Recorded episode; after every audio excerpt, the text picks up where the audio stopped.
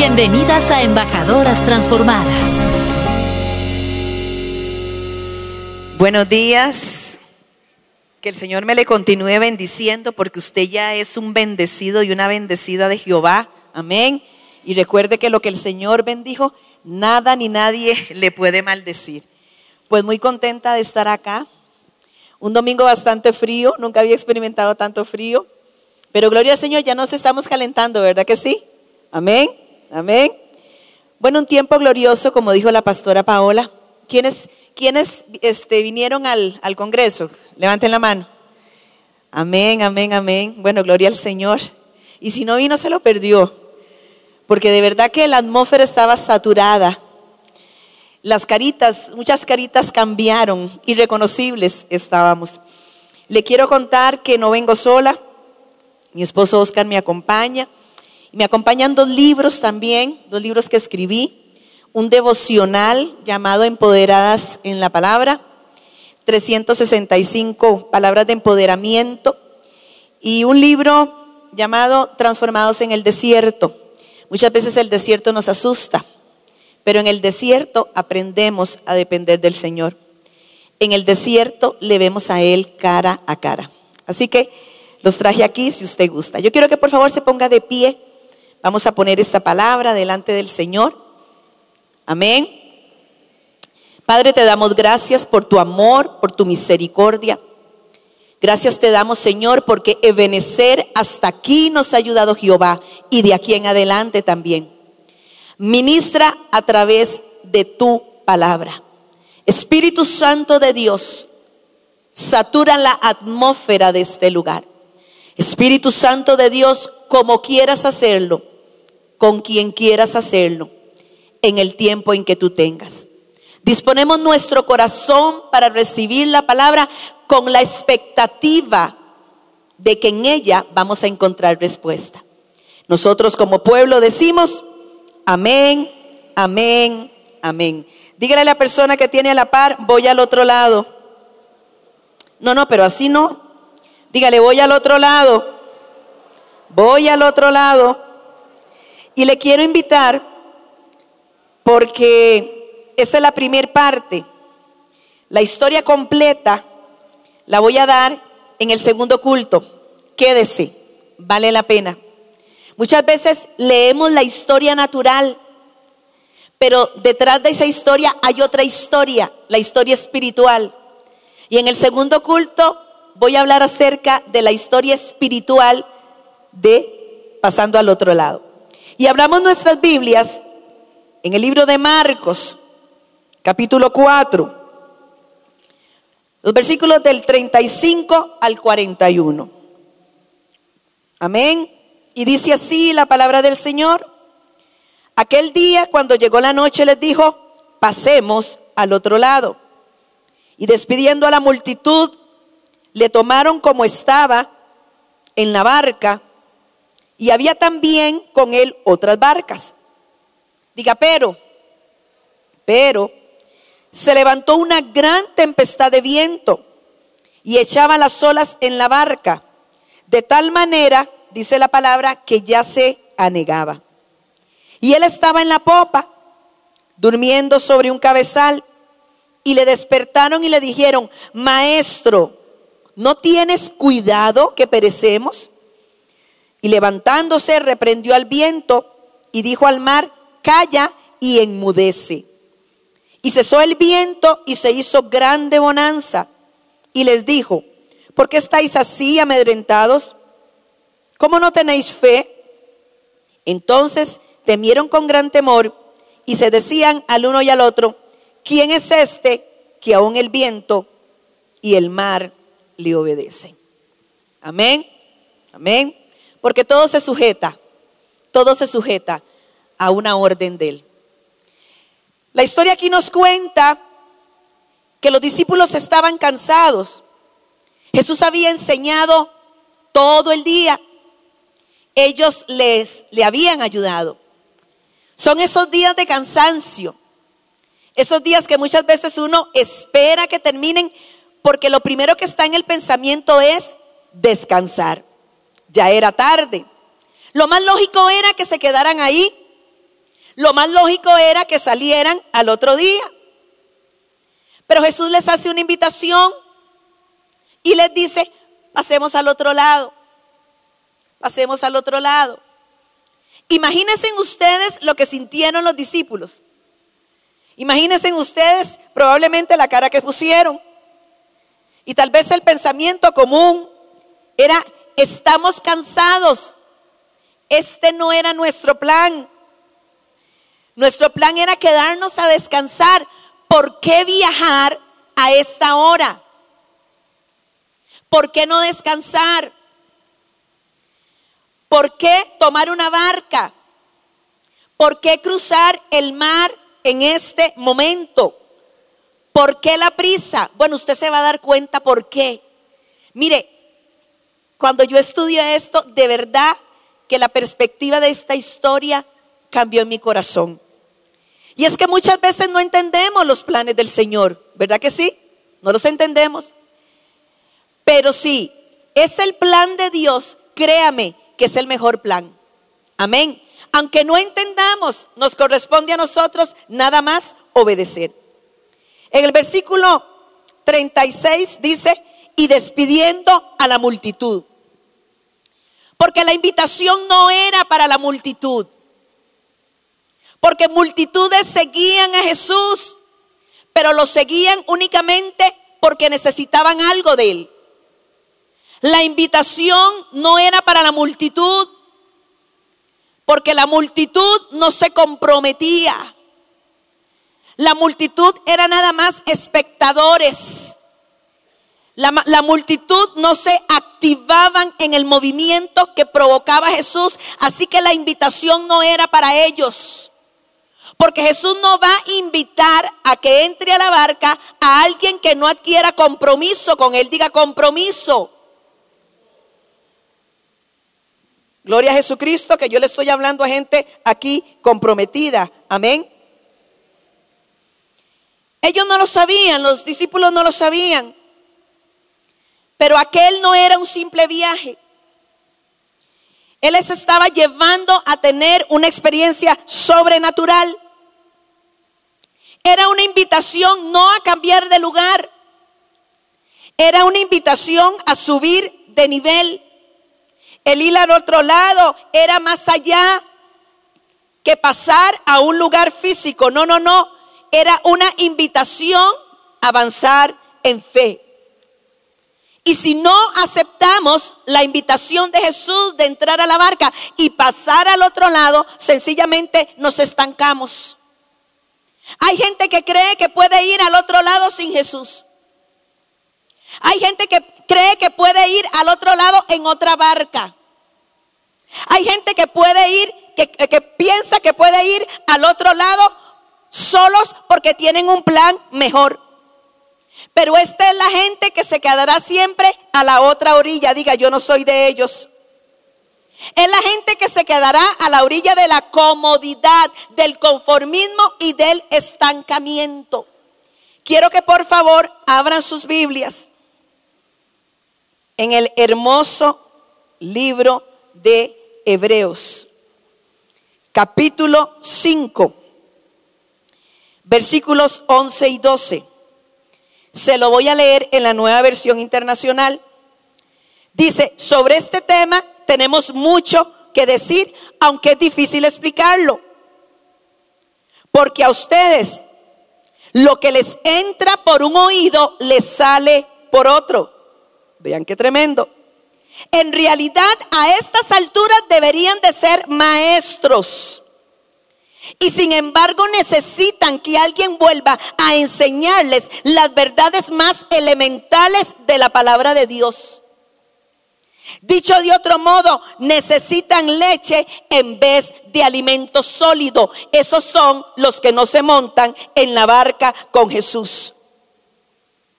Y la iglesia lastimosamente está llena de este tipo de personas que nunca maduran, que nunca crecen espiritualmente.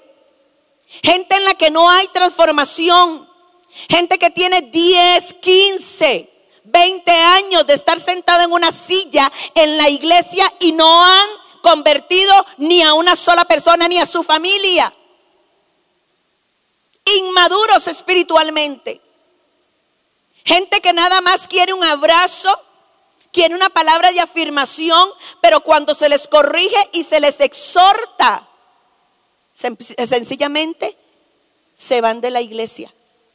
Gente que tiene cinco años de haber conocido a Cristo y tienen los mismos problemas, las mismas actitudes, las mismas malacrianzas.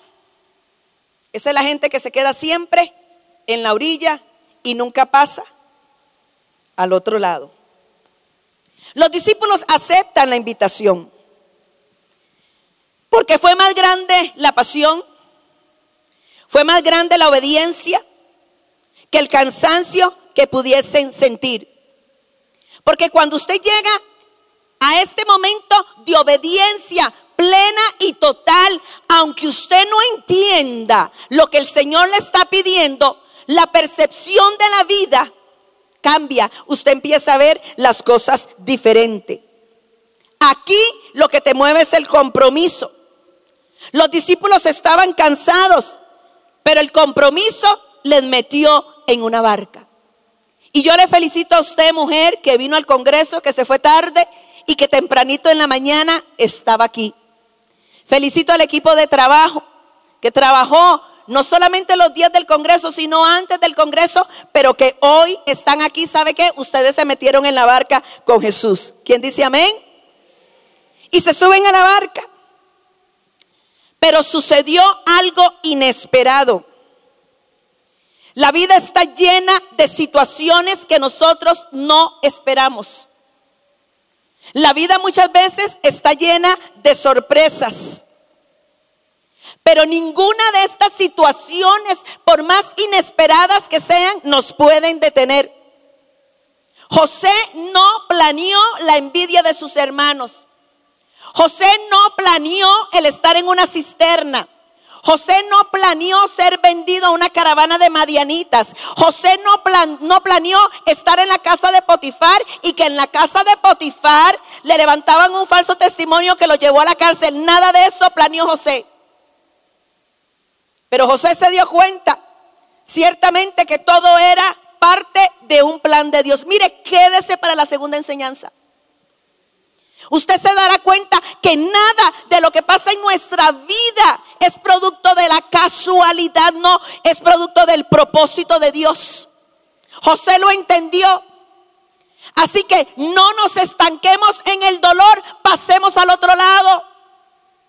No nos estanquemos en la decepción, pasemos al otro lado.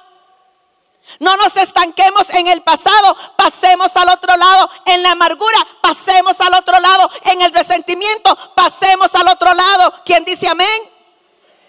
De donde usted está, al otro lado, el camino se llama proceso. Y el Señor nos habló de procesos y nos sigue hablando de procesos. Hoy te quiero decir, todo proceso tiene su propósito. Amén. Los procesos revelarán las áreas en nuestra vida que necesitan ser transformadas únicamente a través del poder del Espíritu Santo de Dios. Al ir al otro lado, Dios tratará con ellas. El plan de Dios siempre será que su pueblo pase al otro lado. El libro de Josué es un libro de desafío. Es un libro de avance. Es un libro de movimiento.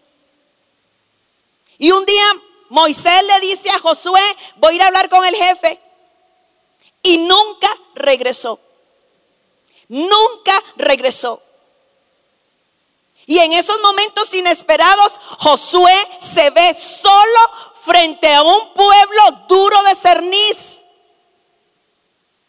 Muy probablemente Josué haya dicho, no estoy preparado porque vi todo lo que le hicieron a Moisés. Y si se lo hicieron a él, ¿qué no harán conmigo?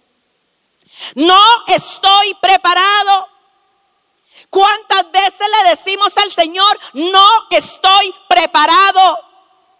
Pero aunque usted no esté preparado, Dios sí ya está preparado. Dios sí ya tiene un plan. Dios sí ya tiene un propósito. Porque te vuelvo a decir, nada en tu vida ni en la mía es producto de la casualidad. Vámonos al libro de Josué.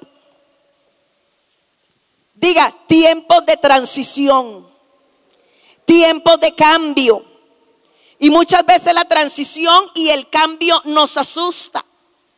Y en medio de ese momento inesperado, en medio de ese momento de incertidumbre, en medio de ese momento en donde Josué dice, estoy solo, ¿qué va a pasar?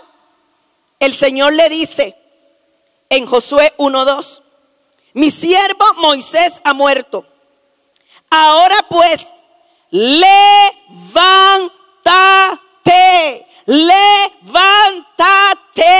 levántate es una orden, levántate es es a nivel espiritual una orden de batalla, levántate y pasa este Jordán, tú y todo este pueblo a la tierra que yo les doy a los hijos de Israel. Dígame, levanto me levanto. El Señor lo que le estaba diciendo a Josué es avanza, avanza. Porque aunque Moisés no está, mi plan sí sigue. Avanza, porque mi plan no ha terminado. Tienes que pasar al otro lado. No te quedes en la orilla. Tienes que pasar al otro lado. En vano no fue el desierto. En vano no fue la enseñanza del desierto. En vano no me manifesté en el desierto como ese Dios grande y poderoso para que se queden en la orilla. Lo hice para que pasaran al otro lado. Y si me obedeces, hay una promesa. Versículo 5. Nadie, diga nadie, nadie te podrá hacer frente en todos los días de tu vida. Como estuve con Moisés, estaré contigo. No te dejaré, no te dejaré, no te dejaré, ni te abandonaré. Porque ciertamente Moisés no estaba, pero Dios seguía estando ahí. ¿Quién dice amén? Amén. Porque para pasar al otro lado tengo que apoyarme en una palabra. Puede ser que usted no tenga absolutamente nada, pero si tiene una palabra, lo tiene todo. Y él le dice, pasa al otro lado. Vayan a Jericó.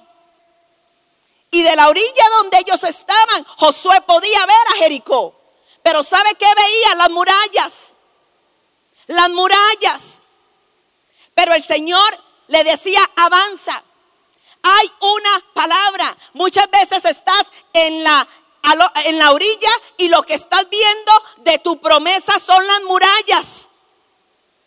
Yo te digo, no hay muralla que pueda detener el cumplimiento de una palabra que ha salido de la boca de Dios. Amén. Él tenía una palabra y se levanta la tormenta. Volvamos al versículo inicial, volvamos a la palabra inicial, Marcos 4, versículo 37.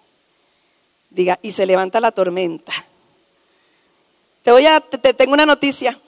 No es una tormenta, son un montón. Versículo 37. Pero se levantó una gran tempestad de viento. Para llegar al otro lado, siempre vas a tener que atravesar la tormenta. Siempre. Pero para atravesar la tormenta vas a tener que poner en práctica todo lo que te han enseñado, todo lo que has oído, todo lo que has aprendido aquí en la casa de Dios, aquí en la palabra. Este es tu manual, es tu brújula, es tu guía. ¿Quién dice amén? Siempre habrá oposición para que avancemos.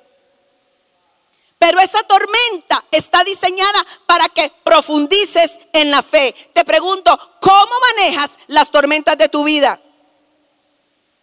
Porque la tormenta o te hace crecer en fe o te mantiene en la orilla. O te hace alcanzar nuevos niveles de conocimiento, de intimidad, de presencia, de unción y de gloria. O te da una excusa para no pasar al otro lado. Aquí en este momento es donde debemos de aprender a manejar nuestras emociones. Porque una emoción nunca te va a llevar al otro lado. Una emoción nunca va a resolver un problema. Cuando algo te sale mal, cuando viene algo a tu vida que no esperas, ¿cuál es tu primera reacción? Eso no es para mí. Eso no es de Dios. Me devuelvo. Nunca dejes que las circunstancias te roben la recompensa del proceso. Se lo voy a repetir en latín. ¿Lo quieren oír en, latín? Ok. Nunca dejes, nunca dejes que la circunstancia te robe la recompensa del proceso. Tu proceso tiene recompensa. Amén. Tu proceso tiene recompensa. Diga, voy por mi recompensa. Voy por mi recompensa. Versículo 38 dice, y él estaba en la popa durmiendo sobre un cabezal y le despertaron y le dijeron, maestro, ¿no tienes cuidado que perecemos? Tuvieron temor, diga temor. Aquí las emociones salieron a flote. Se les había olvidado que tenían una palabra. No era, ¿quieren pasar al otro lado? No era, tal vez pasamos al otro lado. No, era una afirmación. Pasemos al otro lado. Pasemos al otro lado. Y en ese momento las emociones eran tan fuertes que se les olvidó que no era una invitación, era una afirmación. Se les olvidó el valor del poder de esta palabra. Nunca en medio de una crisis suelten la palabra. Dios lo dijo. Dios lo hace. Dios lo dijo. Dios lo hace. Después de la muerte de nuestro segundo hijo, que en medio de ese proceso de dolor, porque mi hijo agonizó casi seis meses, casi seis meses, yo empiezo a conocer al Espíritu Santo. El Espíritu Santo no me lo enseñó una religión, una iglesia, un pastor. Es más, de donde yo venía, el Espíritu Santo era una palomita que vino y se fue. Yo pensé que el Espíritu Santo era una paloma. Cuando yo veía paloma, yo decía, ay, estoy rodeada del Espíritu Santo. Qué belleza. Me lo va a llevar para la casa. Empiezo a tener relaciones, eh, experiencias sobrenaturales, a relacionarme con el Espíritu Santo. y me contaron de una iglesia donde se movía el Espíritu Santo. Yo quería experimentar eso. Y me voy un lugar, bueno, uno dice largo en Costa Rica, ¿verdad? Pero Costa Rica es bien pequeño. Y yo cogí no sé cuántos buses, yo no sé, pero yo me fui a esa iglesia, no conocía a nadie. Cuando yo vi gente levantando las manos, yo decía, ¿se puede levantar las manos? Ay Dios, no es pecado. Cuando yo vi gente pasando al altar, ay, ¿se puede pasar al altar? Mire, yo corrí al altar. Yo corrí al altar. Yo me aferré a ese altar. Yo llegué con dolor, llegué cansada. Y llegó una mujer y empezó a profetizar, una mujer que no me conocía, yo solamente le veía los zapatos. Y me dijo, vas a tener otro hijo que va a ser sano sobre toda circunstancia. A mí me habían, hecho una cacería, pero como la palabra de Dios se cumple, porque se cumple, quedé embarazada de mi hija Gabriela. Y bueno, hubieron muchos problemas en el parto. Ella nació prácticamente muerta, pero hay una palabra. A los cuatro años a mi hija le da un aneurisma cerebral roto. Sin posibilidades de vida. Yo venía de, en la universidad de, de estudiar neuroanatomofisiología. Yo sabía de lo que me estaban hablando. El cerebro de su hija explotó. No hay posibilidades. Vamos a hacer que muera sin dolor, es lo único que podemos hacer. Pero yo tenía una palabra. Yo tenía una palabra. Me dijeron, su hija nació con una malformación en el cerebro. Yo dije, no, mi hija es una promesa. Y Dios no da promesas malformadas. Mi hija va a vivir porque yo tengo una palabra de parte de Dios que me dijo que iba a ser sana sobre todas las circunstancias. Y me acuerdo que el pediatra me dijo, yo quisiera tener la fe tuya. Pues yo tengo la fe por usted y por todos. Y el Señor le puso un cerebro nuevo. Pasaron muchas cosas, después se las cuento. ¿Quién tiene aquí una palabra de parte de Dios? Amén. No, levan, no, no, sé qué es, sin la mano levantada. Usted tiene aquí palabra de parte de Dios. Es que no se meten aquí, no la hacen suya, no la hacen rema. Esta es la palabra que es para su vida, para direccionarle, para sostenerle en medio de la tormenta. Habrá en todas las áreas de nuestras vidas, en todas las etapas de ellas. Habrá tormenta en el matrimonio. Usted necesita una palabra para su matrimonio. Cantares 8:7 dice: Las muchas aguas no podrán apagar el amor, ni lo ahogarán los ríos. Amén. Usted tiene problemas con los hijos. Deuteronomio 30, esta palabra la di ayer. Deuteronomio 36 dice, y el Señor circuncidará lo pagano de tu corazón y lo pagano del corazón de tu descendencia para que lo ames con todo tu corazón y para que tengas vida. Esa es una palabra. Y una palabra te vuelvo a repetir, es lo único que me hará pasar al otro lado. Pero mire qué tremendo, Dios nos habla. Y muchas veces le decimos no gracias. No gracias. En el Sinaí le habló a su pueblo y les dijo, yo quiero que ustedes sean mi especial tesoro. En otras traducciones dice, yo quiero que, ustedes, que ustedes sean mi propiedad exclusiva. Yo quiero ser su Dios y que ustedes sean mi pueblo. Yo quiero que no le pidan a nadie más porque todo lo que me pidan a mí yo se los voy a dar. Conocido como el Dios que los libertó, pero quiero que me conozcan como el Dios que los gobierna. Como el Dios que los gobierna. Porque no solamente quiero meterlos a la tierra prometida, sino que quiero enseñarles que hay un mover sobrenatural. Quiero meterlos a una dimensión de fe, a una dimensión de manifestación, como ustedes nunca, nunca, nunca lo han experimentado. Pero el pueblo dijo, no gracias. ¿Verdad que parece inconcebible? ¿A quién le parece inconcebible? Pero muchas veces nosotros le decimos, no, gracias. Tenemos otros planes. Y se levanta la tormenta.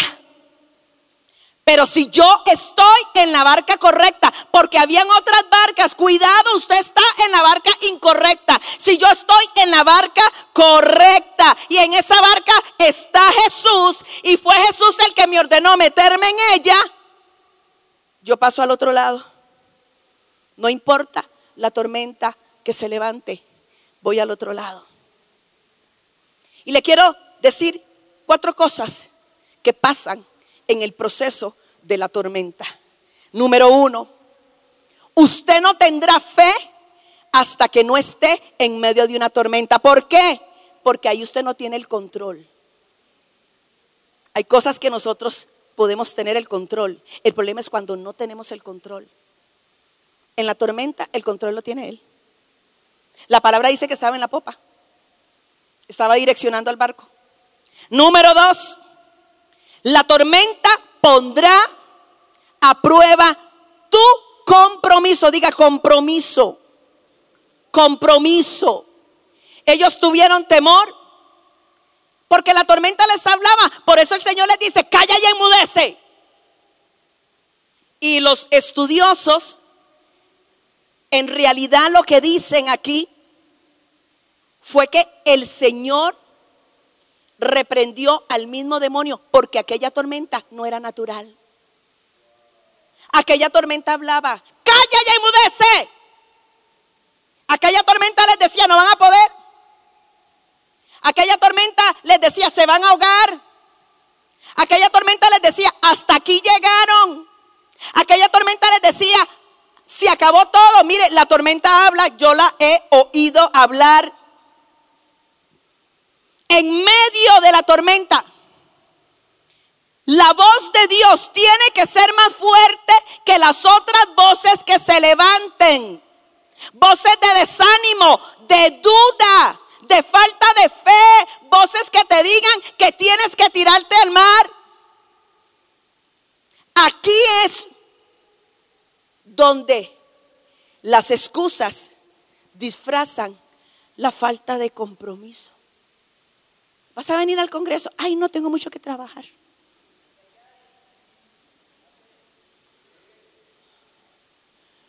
¿Y por qué no venís solo un día? Ah, no, es que tengo que cocinar. Ah, pero usted viene a nutrirse de la atmósfera de la casa. Porque hay gente que vive de unciones prestadas. Es muy fácil venir aquí a sentir el fuego de su presencia en ese altar, porque cuando usted viene ya el fuego está preparado. Lo difícil es levantar altar en la casa. Y que ya usted venga aquí a esta casa con una unción que se preparó en la casa suya. Le vuelvo a repetir, las excusas disfrazan la falta de compromiso. Y a la barca se meten solo los comprometidos. Solo los vea, yo tengo yo tengo un principio. Y yo siempre lo dejo donde voy. Hay cosas que has orado y no has recibido. Hay cosas que has ayunado y no has recibido. Porque hay cosas que solamente se desatan a través del servicio. ¿Me entendió? Se lo voy a decir en francés. Hay cosas que solamente se desatan a través del servicio. Y te voy a dar el sustento bíblico. Cuando a Daniel lo meten en el foso de los leones, porque había una ley que prohibía adorar a Dios.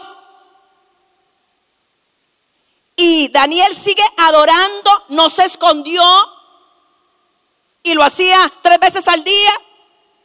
Entonces Daniel es metido en el foso de los leones. El rey con mucho pesar en su corazón al día siguiente le dice, Daniel, siervo del Dios Altísimo, el Dios a quien tú continuamente sirves, ¿te pudo salvar? La respuesta está servirle a Dios de continuo, servirle a su casa en tiempos buenos, seguirle a su, servir a su casa en tiempos malos, servirle cansado, servirle descansado, servirle, servirle. Usted no puede decir que usted ama a Dios si no ama la casa de Dios. Usted no puede decir que usted le sirve a Dios si no le sirve a la casa de Dios. Porque mire, tercer principio, la prioridad de Jesús debe ser mi prioridad. ¿Cuál es tu prioridad? Ellos se asustaron y le reclamaron al Señor. La otra traducción dice, mientras Jesús, mientras tanto, estaba en la popa, durmiendo sobre un cabezal. Así que los discípulos lo despertaron, maestro. Gritaron, no te importa que nos ahoguemos. Porque la prioridad de ellos era salir de la tormenta, no pasar al otro lado. ¿Cuál es tu prioridad? La prioridad me mantiene a mí enfocada. Y cuando venga la tormenta hablarme, yo no voy a perder el rumbo porque yo sé a dónde quiero ir. ¿Cuál es tu prioridad? ¿Qué es lo primero en tu vida? Porque hay un principio. Más buscad primeramente. Y lo demás vendrá por añadidura. Pero muchas veces buscamos las añadiduras antes. Si su prioridad es la prioridad del Señor, usted pasa al otro lado. Número cuatro, controla la forma en que reaccionas. Vemos dos reacciones en esta barca. Dice la palabra que Jesús estaba dormido. En medio de la tormenta estaba dormido. Recién hicimos un viaje largo, andábamos ministrando en, en España. Y yo me tomé una pastillita. Y yo me dormí. Y, y le digo a mi esposo cuando llegamos a España, qué viaje más lindo, ¿verdad? Ni se sintió nada. Me dice, ¿qué? Usted está loca, este avión casi se cae. Yo estaba dormida. Yo no sentí nada. Jesús estaba dormido. Porque Jesús sabía que no hay circunstancia alguna que pueda interponerse entre los planes de Dios, entre usted y el plan que tenga Dios para su vida. Amén. Ellos se llenaron de temor. Estaban en la misma barca. Jesús estaba tranquilo, estaba durmiendo, pero ellos se llenaron de temor porque pensaron que la tormenta acabaría con ellos. Estaban en el mismo bote, dos reacciones diferentes. La reacción de los discípulos reemplazó la fe y cambió la fe por temor. ¿Sabe que el temor es la fe del diablo? El temor es la fe del diablo. Porque el diablo va a utilizar el temor para paralizarte y que no pases al otro lado. La reacción de Jesús denota que lo que estaba en él era más fuerte que las circunstancias que se habían levantado. Y mire qué interesante, mire qué interesante todo esto, porque enseguida del versículo 38, el 39 dice, él se levantó, reprendió al viento, ordenó al mar, silencio, cállate. Jesús no se dirige a los discípulos. Jesús no les dice, ay, ¿cómo creen ustedes que yo los voy a traer aquí para que para ahogarlos? ¿Qué clase de persona creen ustedes que soy yo? Es que ustedes no creen que yo los amo. ¿Qué les pasa a ustedes? No me han visto hacer milagros, no han visto todo lo que No. Jesús no perdió el tiempo.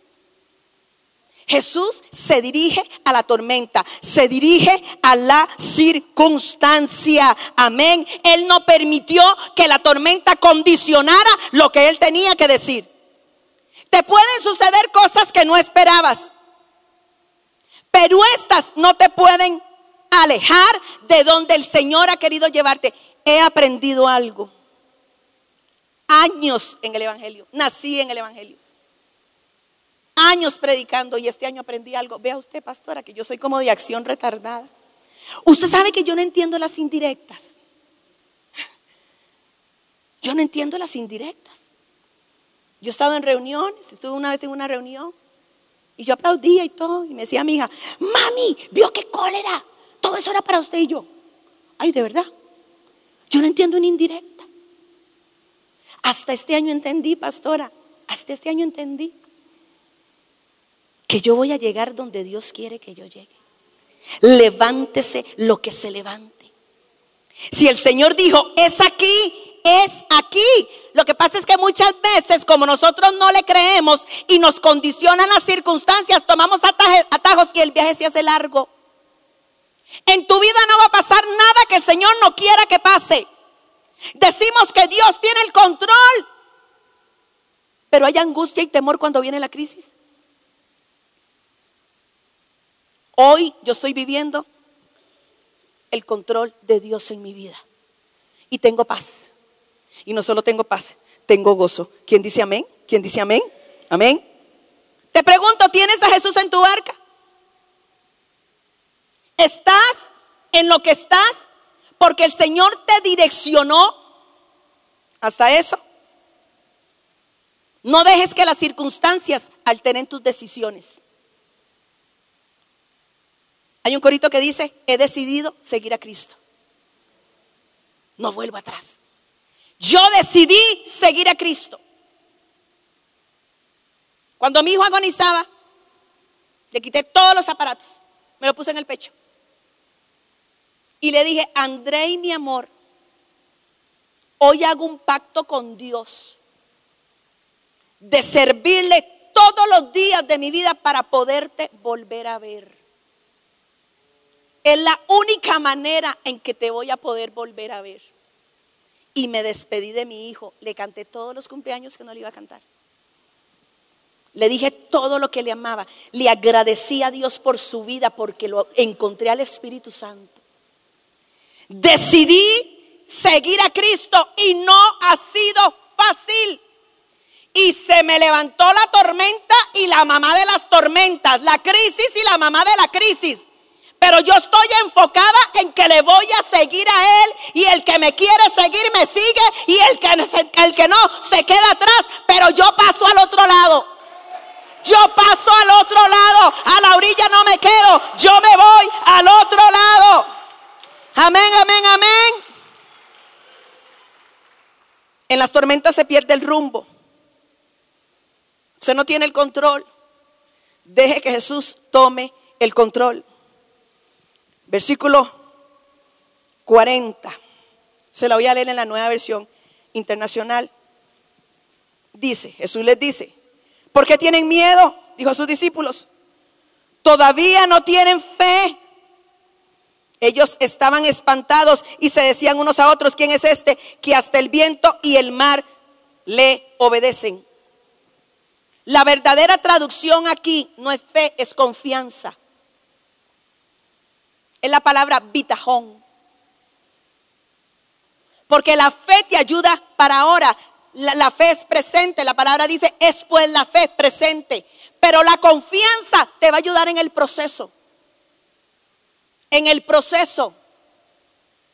Ellos tenían confianza, claro, se metieron en la barca, pero en algún momento del proceso, perdieron la fe, la confianza.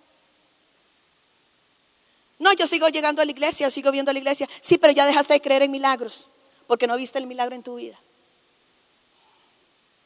Después de que mi hijo muere, me empiezan a llamar del hospital para orar por chiquitos con parálisis cerebral. Decía yo. Pero yo seguí creyendo en milagros más que nunca. Yo seguí creyéndole a Él. Experimenté lo sobrenatural. Porque muchas veces el milagro no está donde usted lo quiere ver. El milagro en mi vida fue que a través de un proceso duro de enfermedad y de muerte de un hijo, lo encontré a Él, encontré al Espíritu Santo. Ese fue mi milagro.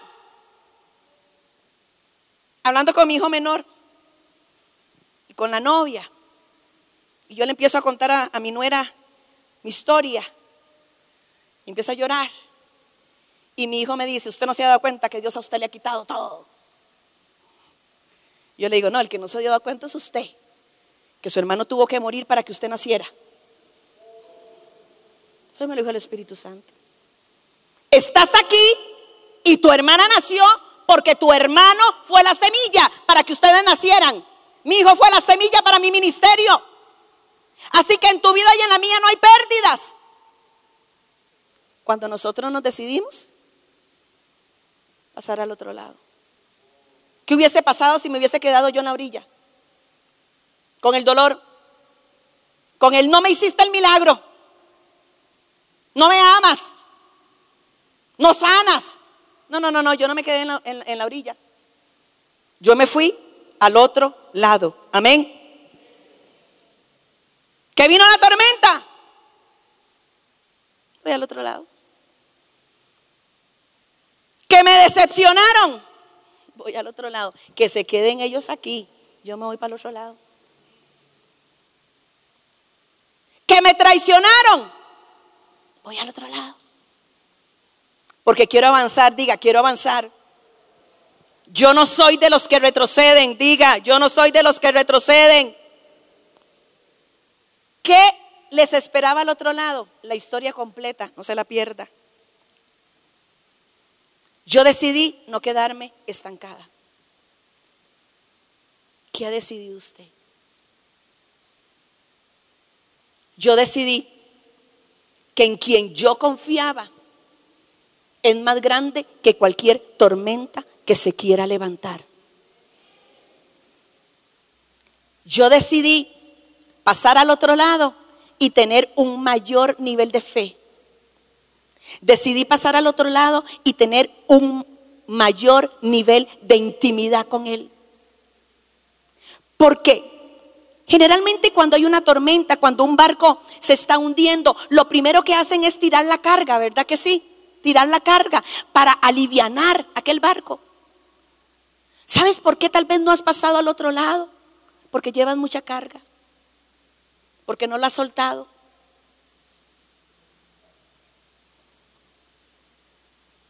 Yo no me voy a quedar en el estancamiento. Yo me voy para el otro lado. Amén. No sé si me pudieron conseguir lo que pedí. Sí, un pedacito. Yo quiero que usted cierre sus ojos y oiga esto. Cierre sus ojos, abra sus oídos.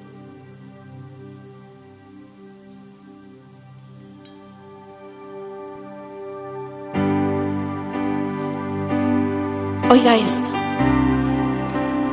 Deje que le ministre este pedacito de canción.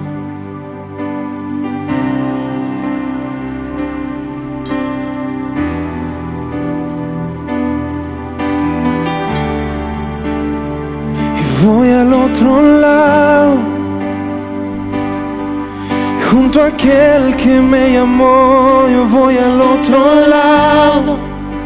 Porque el que me llamó no se equivoca. Ahí en la orilla de donde vengo, mucha gente se ha quedado.